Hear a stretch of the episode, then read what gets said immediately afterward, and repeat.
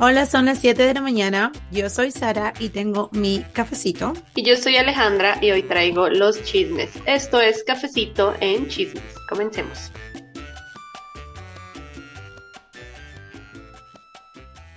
Hola Sarita, ¿cómo vas? ¿Qué haces? Bien, ¿y tú, Ale, cómo vas? Aquí tomándome mi cafecito. Esta mañana está un poco fría, pero por lo demás todo bien. ¿Y tú? Bien, también. Acá, mira, hoy me hice un café con leche y es como una especie de cappuccino, pero está súper caliente y no me lo puedo tomar.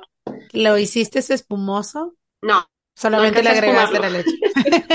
Lo estaba, lo estaba haciendo tarde y, y no lo alcancé a espumar. Pero bueno, o sea, estaba bien, pero está súper caliente. Ah, el mío solo es café negro con un poquito de canela en polvo. ¿Sabes qué? Yo soy súper floja para las bebidas muy calientes, entonces, como que Tiene que no. ser al tiempo, al tiempo, como que no muy caliente. Sí, un, un calientico suavecito. No, ay, ay, qué... Ah, No, no, no, no. te pasaste de la mano esta mañana. Sí, es- esa vaina, o sea, bota vapor, bota humito, entonces no, eso por ahí media hora me lo puedo tomar. Pero bueno, ¿qué más le hacemos? bueno. Bueno, eh, tú sí viste que salió un tráiler, bueno, tú sí viste que van a hacer una película de Amy Winehouse. Sí estuve viendo, bueno, de hecho tú me lo comentaste ah, como hace dos semanas o algo así, y yo dije, no, en verdad que no lo había seguido. A mí me encanta Amy Winehouse, like, me gusta su también. música siempre. Y no, no sabía hasta que tú me lo dijiste, y pues claro, me fui de chismosa. ¿Viste, viste el tráiler Sí, lo vi. completico Um, no, me dio cólera no? y lo, pero no quiero hacer spoiler. Me dio cólera, me dio cólera y dije, no, no lo voy a continuar viendo. ¿Qué te Bueno, pareció a ti? pues es que yo tengo sentimientos encontrados, porque, a ver, eh, cuando, el, cuando salió el primer, tú sabes que antes del tráiler ahora lanzan algo que se llama el teaser, que es como, como 10 segundos de lo que va a ser el Sí, tráiler. prácticamente ves toda la película. Ah, ya, ya, ya, ya, ya. Ok, Un pre-tráiler. así, porque los trailers ahora te Entonces, muestran toda la película ay, completa. sí, es Ya, como ¿qué que quieres ver? Entonces, cuando salió ese teaser, eh, la gente empezó a decir como que esta tipa no se parece, la actriz no se parece, no se parece. Pero pues hay gente más objetiva y dijo, esperemos a ver a que salga el tráiler. Igual solo salió así como de perfil, no había como que juzgarlo tan a la ligera. Sí, pero Bueno, fans de Amy Winehouse lo detectaron a lejos. Ojo de loca, no se equivoca. Entonces, claro, cuando sale este teaser, que ya hay imágenes de, de lo que va a ser la Amy Winehouse así, pues la gente empezó a decir, oh, Dios mío, no se parece, es horrible, ah. Y hubo mucha gente que decía, ¿por qué no pusieron a Lady Gaga? Y ahí me indigné yo. Ahí ya yo tomé mi, mi, mi rol de usuario hater del mundo y dije, ¿cómo se les ocurre poner a Lady Gaga? Lady Gaga lo peor. A mí no me gusta Lady Gaga. Ah, pero eso es diferente, pero físicamente sí se aire, parecen. Sí, tiene un aire y sobre todo el estilo, o sea, su estilo hubiera quedado súper bien. De hecho, creo que yo estuve leyendo que Lady Gaga incluso, incluso eh, dijo antes de que sacaran el tráiler y que hicieran en la película que ella quería personificar a Amy Winehouse. Y no, no la, no la pusieron. No sé si su, quizás porque sus precios eran muy altos. Una rebajita, una rebajita, pues que serita. Lady. No, pero Lady Gaga se ve muy bien. Y así es toda quita, toda flaquita, o sea, igual como, porque por favor, o sea, Amy no, eh, no tenía el mejor look del mundo y tampoco no tenía No, el look más saludable del planeta. O sea, Lady Gaga hubiera caído muy bien. No, no quiero decir que Lady Gaga es fea tampoco, sino que tienen bastante parecido y pues físicamente sí, sí, hubiera quedado mucho mejor que, y por ahí le hacían unos retoques a los dientes porque tampoco es que Amy, ok, bueno, continúo porque yo tengo mis comentarios estás acerca de destruyendo a Amy. Que en paz descanse. que en paz desca- no, no, pero es que ella tenía su peculiaridad con su rostro Sí, sí, sí. y mm, la chica que han puesto tiene hasta los dientes perfectos. Entonces yo cuando, es A mí eso me pareció como que bueno, vivimos en una época donde los maquillajes son bastante, los maquillajes para el cine son bastante, o sea, tú sí has visto cómo transforman a, a personas en otras personas gracias al maquillaje y esta tipa no le arreglan los dientes. No, Dios mío, ¿qué es eso? no, porque, o sea, punto y aparte de este, yo vi este este show que tú no quieres hablar de ese show, pero Griselda, ok. Punto y aparte. Bueno, Sofía Vergara, cuando la entrevistan, ella dice de que ella tuvieron que hacerle unos arreglos en los dientes porque sus dientes eran muy blancos, muy perfectos para ser Griselda. Entonces tuvieron que arreglar en hijo. Pero, claro, o sea, y quedó perfecto y tú, o sea, no sé. Bueno, en fin, continúa. Entonces, claro, la gente empezó a decir como que esta no se parece. Ok, había gente que decía, listo. ¿Cómo es que se llama el, el actor este que interpretó a Freddie Mercury? Oh, no me acuerdo. Eh, Dios mío, y yo, y yo lo vi. Rami, bueno, no sé. Él, la gente decía, él tampoco es como que se pareciera mucho físicamente, pero hizo una muy buena interpretación. Y eso es lo que vale. No, pero el tipo, bueno, ya vamos a llegar ahí porque vamos a hablar de eso también, pero en fin, sí, continúa con Amy, continúa con Amy. claro, la gente, la gente empezó a decir como que no, pues es que esta tipa no se parece, pero la película se ve bien, pero la tipa no se parece, pero se ve interesante lo que van a hacer. Yo, Alejandra, sí tengo ganas de verla, a pesar de que la tipa no se aparezca, y digo, bueno, voy a darle una oportunidad a la película. Cuando, o sea, a mí me gustaba mucho Amy Winehouse, y pues yo no sabía muchas cosas de la vida cuando ella se fue al otro barrio. Entonces,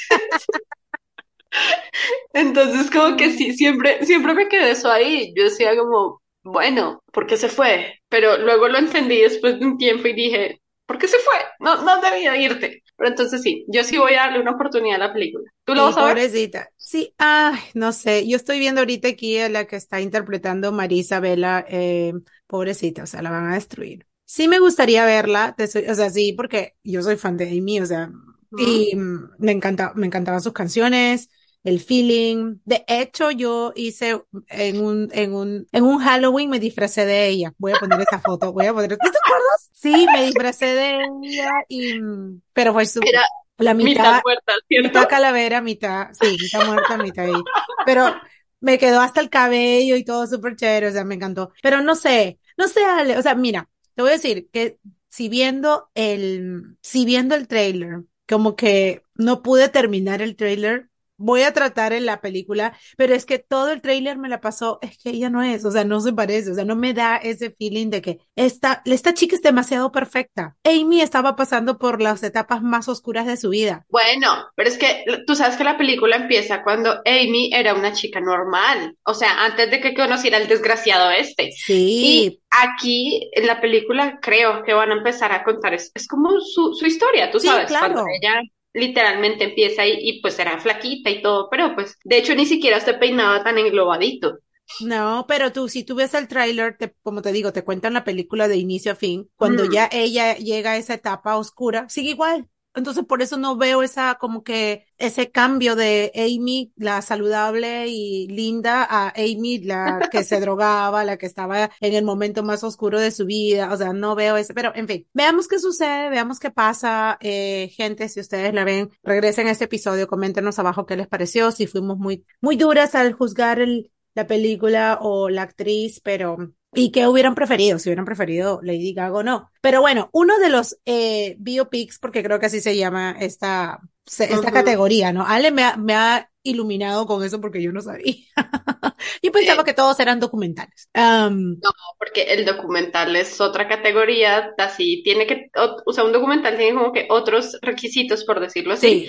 Por cuando alguien hace una película contando tu vida, se llama biopic. De hecho, a veces se pueden tomar algunas licencias medio creativas ahí. Sí, sí, eso es lo que estuve leyendo para ver la diferencia, eh, porque claro, en el biopic pues puedes aplicar un poquito de fantasía y como ficción. Pero en fin, una de las películas que a mí me encantaron y que tengo como que sentimientos encontrados porque de hecho sacaron eh, la serie y me imagino que la gente aquí ya debe estar pensando cuál, Selena. Bueno, y si no saben, pues Jennifer López se inició con Selena. Y yo pienso que esa película fue la mejor. O sea, la, la personificación de Selena fue ah. excelente. Jennifer López físicamente, o sea, se parece como que su, el estereotipo de Jennifer López se, se acercaba bastante al de Selena. Su cara, si tú ves muy, muy, muy de cerca, notas la diferencia, pero yo creo que le hicieron un trabajo espectacular con maquillaje, con eh, personificación.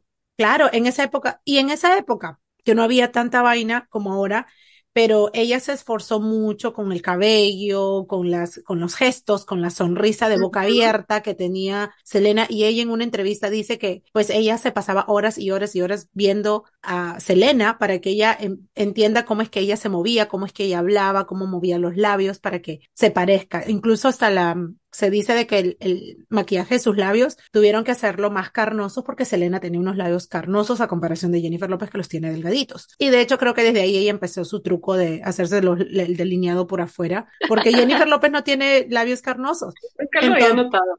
Sí, no tiene y ella se hace el delineado por afuera, pero en esa época pues lo hicieron. A mí me pareció esa película muy acertada uh -huh. y de sí. hecho creo que le dio como un tono interesante a la vida de Selena y a la vida de su familia. Y acá viene la serie en Netflix que, ya, yeah, no. Ahí sí como que dije la actriz no se parece. Por momentos como que había un aire. No sé si tú la, ¿tú la has visto. No, la película sí, pero la serie no. Yo dije, no, ¿para qué voy a ver, ver, eso? No me interesa, no me interesaba verlo. O sea, para mí la película fue perfecta, me contaron quién era Selena, qué pasó con Selena, y en la película la manera en cómo muere Selena es épica, épica, épica, épica, porque ni siquiera le dan protagonismo a esta desgraciada. O sea, tú sabes sí. ahí lo que pasa. Sí. Hoy, hoy estoy diciendo mucho desgraciado. no, es que Ale se levantó hoy día con el, con el alma. Para empezar, yo le hice una broma a Ale esta mañana porque yo dije, le voy a bromear diciendo que ya estoy lista 30 minutos antes. Y yo, ¿qué está haciendo? yo dije, le voy a hacer una broma y después no te dije, esta no, se molestó. Pero no, yo no estaba lista. Yo um, al WhatsApp y dije, ¿qué?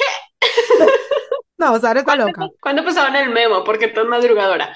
Pero bueno, entonces, entonces, no, esta serie yo vi el, el tráiler y dije, eh, no me interesa. Además es Netflix, yo nunca creo en lo que hacen Netflix. Entonces, bueno, tiene no, sus cositas por ahí que son buenas y como, como si, o sea, producciones de Netflix, Netflix sí, son como que, mm, eh. como tú dices, medias cutres. Cosas sí. que ellos ponen de otra gente a veces es mejor. Pero sí, la serie eh, no me pareció muy buena. Cristian Serratos es la que le interpreta a Selena y con ella me pareció que era demasiado flaquita, porque Selena tenía sus cachetitos así hinchados, eh, tenía la cara más llenita, llena de vida. Ella era demasiado flaquita y a pesar que la, la trataron como de personificar un poquito más gruesita. No, es que Selena era una latina por donde la veías. Tenía sus caderas, tenía sus, su busto, tenía su carita así hinchada, o sea, era, no sé, era perfecta. Uh -huh. Pero esta chica, y sí, eh, yo creo que Netflix ahí se fue de la mano con el tema de la familia y todo eso. No sé, eh, Hubo ahí todo un tema, un escándalo, sí, hubo un escándalo, sé si tú viste que la familia pues no estuvo contenta con lo que hizo Netflix porque prácticamente culparon al padre de explotar a sus hijos. Uh -huh. y de, de explotar a Selena. Pero bueno, yo creo que tienen que entender que eran otros tiempos, eran los setentas, o sea, la crianza era diferente, padres latinos, en fin. Pero la película muy por encima de la serie. 10 de 10. Sí. Ah, la película es genial. Sí. Y, y uno la puede ver, yo la vi el año pasado y me pareció que esa película no tenía un pero, o sea, yo decía, no hay nada que criticarle, está bien hecha, está bien hecha, cuenta lo que puedes, tiene que contar. Tú la puedes ver Uh -huh. todo, o sea, las puede, yo la veo bastante, yo al menos una vez al año lo veo, no sé por qué, me encanta la película, pero tú lo puedes ver y por donde lo veas así no, no hay nada, o sea, por más que tú quieras sacarle a Jennifer López lo, lo más mínimo, no, fue no, bien hecho. Lo dio todo ahí, y como, es que es eso, es la manera en como un, el actor estudia los movimientos y la manera en la que hablan los personajes para poder interpretarlos bien. Yo, a ver, hay una película que a mí me pareció genial y es la de Elvis. La de uh, Prime, creo. No, es de eh, Warner Brothers. Warner. Está en HBO. Ah, sí, sí, sí, HBO. Ok, ok. Con Austin bueno, Butler. Ajá, con el pelado este que salía en iCarly diciendo, arriba la esperanza, abuelita. Ay, sí, claro, claro, con él. Él estuvo también en una serie, en la serie de Carrie Bradshaw. ¿Sí? Él era el novio, sí, el novio de la escuela. Ay, no, pero sí, a mí tiene, me, tiene, me parece... tiene pinta de fuckboy, entonces quedaba bien para ser novio de ah, ella. me parece un papacito el tipo. él, es, él es guapo. De hecho, a mí cuando lo pusieron como Elvis, yo dije, este está muy guapo para ser Elvis. Elvis no era tan guapo, hay que decirlo. Bueno, pero en bueno. su época era un considerado un muñequito. Bueno, sí Ah. era guapo. Eh, ok, bueno, pero Es continúa. verdad, es verdad. Cuando Elvis era jovencito era guapo, es que luego se volvió. Sí, ya luego, sí, como, Pero bueno, esa película de, de Elvis, que se llama así, Elvis, o sea. no, ¿para qué agregarle más? Como Selena, Selena. Selena, o sea, es que, no, cuando le agregan nombres, eso a mí me parece que pierde el toque. O sea, si yo voy a hacer una película tuya, sería, no sé, Sara, pero, pero Sara, al La- seco. la- Sarita, la super- al menos. la Sarita de extra. Sara. Sí, La sí, cuando te ponen la super Sara, no. no. O una cosa bien random que uno tiene que analizar de dónde viene ese nombre. Yo digo, ¿para qué? Pero bueno, esta película de Elvis la dirigió un director que a mí me gusta muchísimo, que se llama Baz Luhrmann. Bueno, no sé si lo pronuncio bien. El tipo es australiano y ha dirigido películas como Romeo y Julieta, la Ah. que hace Leo DiCaprio jovencito, que Sí, sí, me sí, sí. encanta. ujú. Moulin Rouge, que es donde Nicole Kidman Moulin- baila en el cabaret. Y la otra, que es mi película favorita de toda la vida, El Gran Gatsby. Oh, él, él produce eh, The Great Gatsby. Sí, sí, dime si eso no es un peliculón. Es O un sea, encanta. Oye, Y el no, es que Alejandra para en el chisme de la farándula 100%. Yo ni siquiera sé los nombres de, de los directores. Pero No, pero es que aquí es relevante porque el tipo tiene una historia de narrar, o sea, tiene como su forma de narrar la historia y tiene como un estilo muy particular. Pero a mí se me hace que en Elvis ese estilo se le fue de las manos porque esa película empieza, los primeros 45 minutos se sienten como un tráiler. O sea, eso va a toda vaina. Escenas y mueve Ah, la sí, sí, sí, sí, y música. Hasta el final. Ujú. yo, se- yo sentía que esa película iba toda y yo decía, wow, o sea, va, rapidísimo, o sea, como cuentan la historia, es un ¡fua! Y en determinado momento de la historia, como que le baja el ritmo y ya más bien se pone lenta. Entonces yo dije, Baz Luhrmann, ¿qué hizo? Relaje, relájese de eso. Pero no, es que yo, yo te juro que los primeros 45 minutos se sintieron como estar en un parque de diversiones así a toda. ¡ah! Y luego la película Sí. se relaja y parece que estuvieras en un ancianato, o sea, es muy tranquila. Pero Incluso yo te cuando- puedo decir que eso a mí me gustó, porque sobre todo para estas generaciones, yo pienso que el efecto, no sé, no le he escuchado hablar ni tampoco sé cuál era su intención, pero pienso que la intención con eso era para los jóvenes de ahora, la vida de Elvis es eso. Es como que su vida era loca y llegamos al final. O sea, creo que la idea de él era como que enseñarte cómo es que los jóvenes de ahora ven la vida de Elvis, porque yo realmente lo veía así. Nunca supe cómo se inició, nunca supe el, cómo él empezó a cantar, no sabía que él vivía en un barrio de gente negra, no sabía muchas cosas. Yo lo único que sabía era que se inició cantando, era un prodigio de la música, la gente lo amaba, se, llegó Bailaba. un punto donde decayó y se murió. O sea, ese fue mi, ese era siempre, y cuando yo vi esa partecita, yo dije, wow, eso, eso es lo que yo entiendo de la, de la vida de él. Bueno, pero yo siento que fue como invertido, porque si bien la, la película creo que valía la pena que empezara lento y terminara así a toda, porque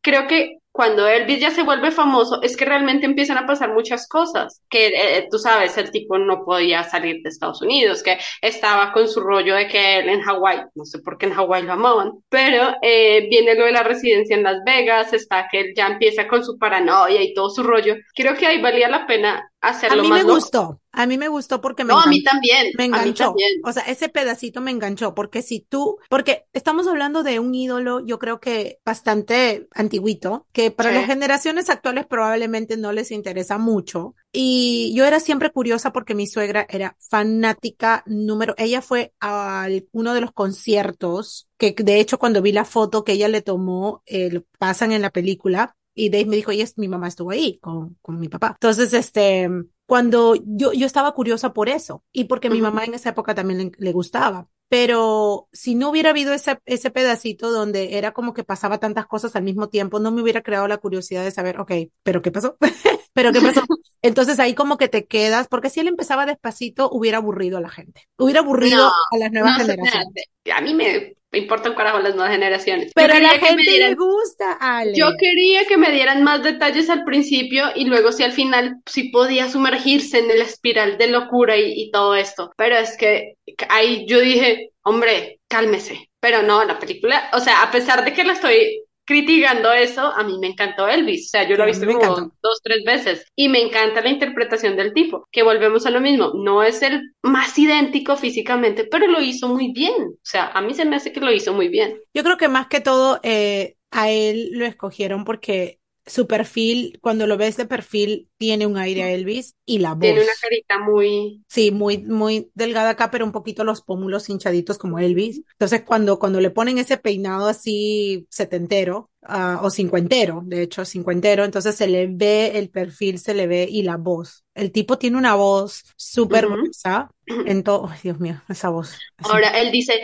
yo 24/7 vivía viendo Elvis y, me- y lo, lo analizaba con todo. Y no sé si tú viste que Sofía Coppola, la directora de cine, hizo una película que se llama Priscila, que narra la historia, historia de Priscila. Presley. Nah, yo no la he visto, la verdad, no, no la he visto. Y en esta historia de Priscila, pues obviamente también tenía que haber un Elvis. ¿Sabe- ¿Sabes a quién eligieron de Elvis? A este tipo que se llama Jacob Elordi, que es uno súper altísimo, el que sale en Euforia. Ah, déjame ver, ¿Jacob qué? Elordi, creo que así se llama, la verdad no sé, a mí no me cae bien, no soy fan de él, entonces ni siquiera me importa su nombre. Pero Ah, sí, sí, sí, ok. Ese que parece como Slenderman, así todo alto. Sí, sí, sí, sí, sí. Entonces, eh, él le dicen, bueno, ¿tú cómo te preparaste para ver Elvis? ¿Sabías quién era Elvis? Y el tipo dice, no, yo lo único que hice fue ver Lilo y Stitch y, y Lilo and Stitch. la película, Lilo y Oye, Stitch no, pero el tipo es demasiado alto para ser Elvis. Ahorita estoy viendo aquí y con, y con la actriz de Priscila. No, Eso se ve pues, como así. A mí no sí. me gustó él y dije, ¿qué hace este pendejo interpretando a Elvis? No, No sí, no pasa buscar. Yo nada. creo que en Las Vegas hay imitadores que lo habrían hecho mejor que este. Pero Sí, bueno, bueno, gracias a Dios, para la biopic de Elvis, sí escogieron a alguien bueno. Sí, bueno. Pero Pero bueno, bueno, hablando de los biopics buenos también, yo creo que uno de los que a mí me encantaron fue el de Bohemia Rhapsody, que fue el de, ay Dios mío, me olvidé el nombre, el de Freddie eh, Mercury, el de Freddie Mercury, eh, Rami Malek, que es el que tú decías que lo interpretó, a mí me encantó. Sí, Y de nueva cuenta, o sea, ese grupo, pues tiene sus canciones que a mí me gustan. Obviamente es de la época de Dave, o creo que un poquito antes, pero a él le encantaba, le encanta su música. Y, y yo crecí con mi hermano, que pues es de la época de mi, de Dave, donde también escuchaba pues rock y cosas así. Obviamente, eh, ¿cómo se llama? Freddie Mercury estaba ahí. Entonces lo vimos y me encantó. De hecho, cuando, cuando estuve viendo la película y vi a este chico que lo interpretaba, yo dije, no puede ser que Freddie, porque yo cuando conocí a Freddie Mercury, o sea, mi Sarita, la chiquita, y conoció a Freddie Mercury, el tipo estaba en este concierto, que fue creo que uno de sus últimos conciertos, vestido de blanco, con bigote, se veía súper bien el tipo, altazo, súper, para mí se veía alto. Pero cuando vi la película y lo vi todo así flaquito, chiquito, con sus dientes así todos horribles, yo dije, realmente, y Dave me dijo, sí, se parece un montón. O sea, se parece bastante al original. Tuve que buscar fotos de esa época de él. Y si tú ves fotos de él de esa época, Dios mío, el parecido es increíble. Así, los ojos grandes, separados, los, los dientes así mal formados, su carita así todo delgadita, chiquita. Yo dije, no puede ser. Y la forma, yo no he visto ninguna entrevista de Rami ni cómo él se preparó, pero las maneras, o sea, la manera como se paraba, la manera como hablaba, los gestos, la manera como él se dirigía a la gente, o sea, ¡ah! a mí yo dije, el tipo es Freddie Mercury. Y luego cuando hizo el concierto, cuando al final de la película él hace el concierto con su ropa blanca y todo, yo dije, es el mismo, lo que yo vi cuando era chiquita. Eh, Valió la pena mi entrada. valió Es la el, pena. el tipo sí tuvo un entrenador que, valga la redundancia, lo entrenó para copiar los movimientos exactos, digamos, prácticamente coreografiados de cómo se movía Freddie Mercury, lo cual para mí se me hace que eso es perfecto. Claro, o sea, a mí me gusta cuando, si tú vas a personificar a alguien, que te prepares, no que Sí. simplemente, ah, pues a ver de quién se trata, Ah, bueno, pues ya, Oye, ¿cómo es? No, cualquiera, sí, tú sabes que todo el mundo tiene una manera particular de hablar, de moverse, de expresarse, y eso es lo que hace realmente una persona. Ahora, no sé si sabías, pero para este Freddie Mercury al principio habían elegido a un actor que se llama Sacha Baron Cohen. no, Bueno, pues él, digamos que tenía un poco más, un- o sea, tenía un parecido físico como que más cercano al actor. Y a él lo sacaron de la película porque el tipo quería que la película fuera muchísimo más sexual, muchísimo más, eh, le dieran más protagonismo a las drogas, al, sabes, a la vida como realmente íntima del actor, acá en la de, la de Rami Malek, digámoslo así, es como que te lo enseñan, pero sutil. O sea, tú sabes lo que está pasando. Bueno, es que tenía, eh, tenía que enseñarlo porque eso fue lo que pasó en su vida. Exactamente. Pero este tipo, Sasha Baron Cohen, lo que quería es como que la película se centrara en eso. No. O sea, él decía, hay que hacerlo así, si no, no lo hago. Y le dijeron, mira, pues vete, no, no lo hagas, no, vamos a hacerlo así. Porque eso también iba a manchar la imagen de Freddie Mercury. Y claro que todo el mundo sabe lo que pasó, pero el hecho de que la película haya sido más enfocada en su carrera, en cómo es que él llegó donde llegó, cómo es, y cómo es que lamentablemente hubieron personas en su vida que lo trajeron abajo, y obviamente las drogas y, y su elección sexual pero no mostraron mucho de eso. Fue como que un poquito de eso sí, porque pasó, pero después de eso él regresa, él regresa a sus amigos, se da, cuando él se enferma, él sabe de que ya no va a poder cantar, sabe de que perdió muchas cosas y ahora quiere disfrutar de, de, de su fama, de su grupo, de sus amigos, de su familia. Y eso me gustó porque también al final muestran cómo es que él se reconcilia con su padre, que su padre era así todo estricto y que quería que él sea un tipo de persona que él no era, pero al final eh, se reconcilian. O sea, eso a mí, para mí fue como que, wow, o sea, al final eh, muestran una parte de su vida de que nadie sabía tú ves a, los, a los cantantes y a, las celebridades que se envuelven en drogas, que se envuelven en, en, la fama, en el dinero, eh, tú sabes, la promiscuidad y todo eso, pero eso es lo único que, que nosotros vemos. Pero no vemos, no humanizamos y no vemos realmente qué pasaba detrás de cámaras y eso a mí me encantó. Me encantó de que, me encantó de que. Además le dieron protagonismo a la banda, o sea, es que él no era un solista, él era Freddie Mercury, un cantante de una banda. Entonces cuando le dieron protagonismo a él, pues a la banda, perdón, pues ahí yo dije, esta película sí está interesante, o sea, no como la planeaba hacer este otro tipo. Claro, exacto. Ajá. Y bueno, ya como para ir cerrando el tema, yo te pregunto, ¿quién o sea, de todas las personas que existen en este mundo, para ti, ¿quién debería tener una biopic que hasta el momento no tenga y tú dijeras, esta va a ser genial? Esta va a ser como que el sí o sí. La, la cúspide de las biopics. Creo que alguien que debería tener una biopic y que iría muy bien, porque si bien es cierto, ella está un poquito como que, está como que en la farándula, pero no está en la farándula, pero su vida me parece súper interesante y me gustaría saber cómo es que llegó ahí. De hecho, he visto como chispazos de aquella y creo que ella no tiene biopic. De repente ahora tú me vienes y me dices, sí, tiene biopic. Adele. No, no tiene biopic y sería genial. Ah, sí, ok. ¿Verdad que sí? Porque siempre Alejandro me dice, no, sí, no has visto, ¿cómo es que no has visto? Eh, sí, Adele me parece que sería muy buena porque la historia de ella es muy interesante y como te dije, he, visto chispazos de aquí a allá en sus entrevistas de lo que ella menciona, cómo es que sería cómo es que, eh, cómo es que fue su trayectoria y cómo es que ella llegó donde está, pero creo que de chiquita ella la, la bulleaban porque era gordita y luego tuvo un problema de sobrepeso y bueno, ahora se ve ella súper regia, pero me encantaría saber pues cómo llegó ahí, cómo llegó a cantar, o sea, esa voz tan preciosa que ella tiene, pero en fin, yo creo que ella sería, pero me parece que es una persona difícil de interpretar, eh, o sea, encontrar una persona que se parezca a ella del antes y el después, uy, no sé quién sería el actor, así que ese es trabajo para la gente que, que va a hacer esa película. Un actor de método. Además, creo que sería muy pronto para hacerle una biopic a ella. Igual, en unos años sí alguien la hace. Sí. Piénsalo. Bueno, eso es solamente cuando se mueren, ¿no? No. Ok. Porque, por ejemplo. Porque todos los que he visto son muertos. El de Michael Jackson, que, ya digamos, viene de muertos.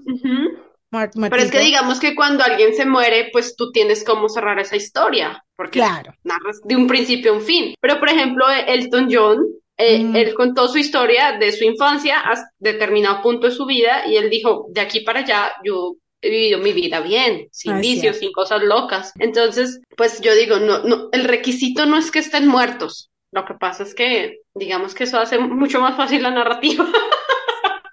Pero bueno. Tiene sentido, tiene sentido. Pero bueno, y entonces, ¿tú cuál crees que ha sido una biopic innecesaria? Para mí, las biopic más innecesarias son las de los, la gente que no le ha aportado nada bueno a la, a la sociedad. Digamos, los narcos, los, las, las biopics de asesinos, las biopics de gente que de verdad, yo, o sea, ¿para qué quiere saber uno? O sea, ¿para qué les dan protagonismo? Claro. Si hicieron algo malo, ya, hay que dejarlos en el olvido y no darles protagonismo. O sea, no, por ejemplo, esta serie que le hicieron a este Jeffrey Dahmer, ya hay miles de documentales, Ujú. ya hay miles de cosas. Ay, sí. ¿Para qué queremos ver la vida del tipo? Innecesaria. Ay, pero Innecesaria. no, innecesaria. O sea, tanta gente que de verdad le ha aportado, al menos en el entretenimiento, algo bueno al mundo y deciden hablar de lo peor, de lo peor. Entonces yo digo, estas para mí son las más A innecesarias. Gandhi, nunca a Gandhi le veo. deberían hacer uno. A Gandhi, A Deberían Madre Teresa de. Calcuta. O sea, hay mucha gente que. O al menos dices, gente que es, que es normal, que es normal, que no ha matado a nadie. Eso para mí es... Por favor, Ale está mandando su solicitud. Hagan la biopic de Ale. No, no hagan mi biopic. Porque hasta ahorita solamente han hecho celebridades. Pero es que las celebridades tienen algo cool que contar, pero es que esta gente que no, que mató a miles, que va, o sea, ¿para qué quiere uno eso? O sea, Eso es innecesario. cierto. No hagan es relevante a esas personas. O sea, para mí, ahí ya, me. Totalmente de acuerdo, totalmente de acuerdo. No, Ale ahorita tira la computadora. Mal ahí. Pero bueno, yo creo que eso ha sido todo por el episodio de hoy. Sí, no, ¿Verdad porque que ahorita sí? terminamos, terminamos, terminamos tirando todo por la ventana. de- por la ventana. Pero bueno, esperemos a ver qué pasa con la película de Amy, que se llama Amy, ¿verdad? ¿Ah? Bien ahí con el título al menos. Al menos no, no se gastaron en, en pensar en un título. Bueno, pero es que Back sí- to Black. mira, voy a, voy a empezar otra vez con eso. Ok, continúa. Es el, círculo. Tenía que bueno. mencionar a Amy otra vez. No, Sara, tú tienes a Amy acá. Sí, no. Se te no, se, Por lo veo en favor. tus ojos. Lo Por veo en tus favor. ojos. Sí. Pero bueno, yo creo que eso ha sido todo por hoy. Muchísimas gracias por acompañarnos en este episodio. No se olviden de buscarnos en todas las plataformas de podcast como Cafecito en Chismes. Y además, no se olviden de que ya tenemos YouTube donde publicamos todos nuestros episodios, así que si no han ido por allá, vayan y suscríbanse um, a nuestro canal. Además, también de seguirnos en Instagram, donde publicamos ahí cositas de aquí y allá, siempre comentando con ustedes y compartiendo. Y por último, tenemos esa guía que hicimos gratuita de cómo empezar su podcast, así que lo pueden descargar dándole clic al link que vamos a dejar en la descripción de este episodio o en la descripción del video en el canal. Nos vemos en el siguiente episodio con más cafecito. Y más chismes.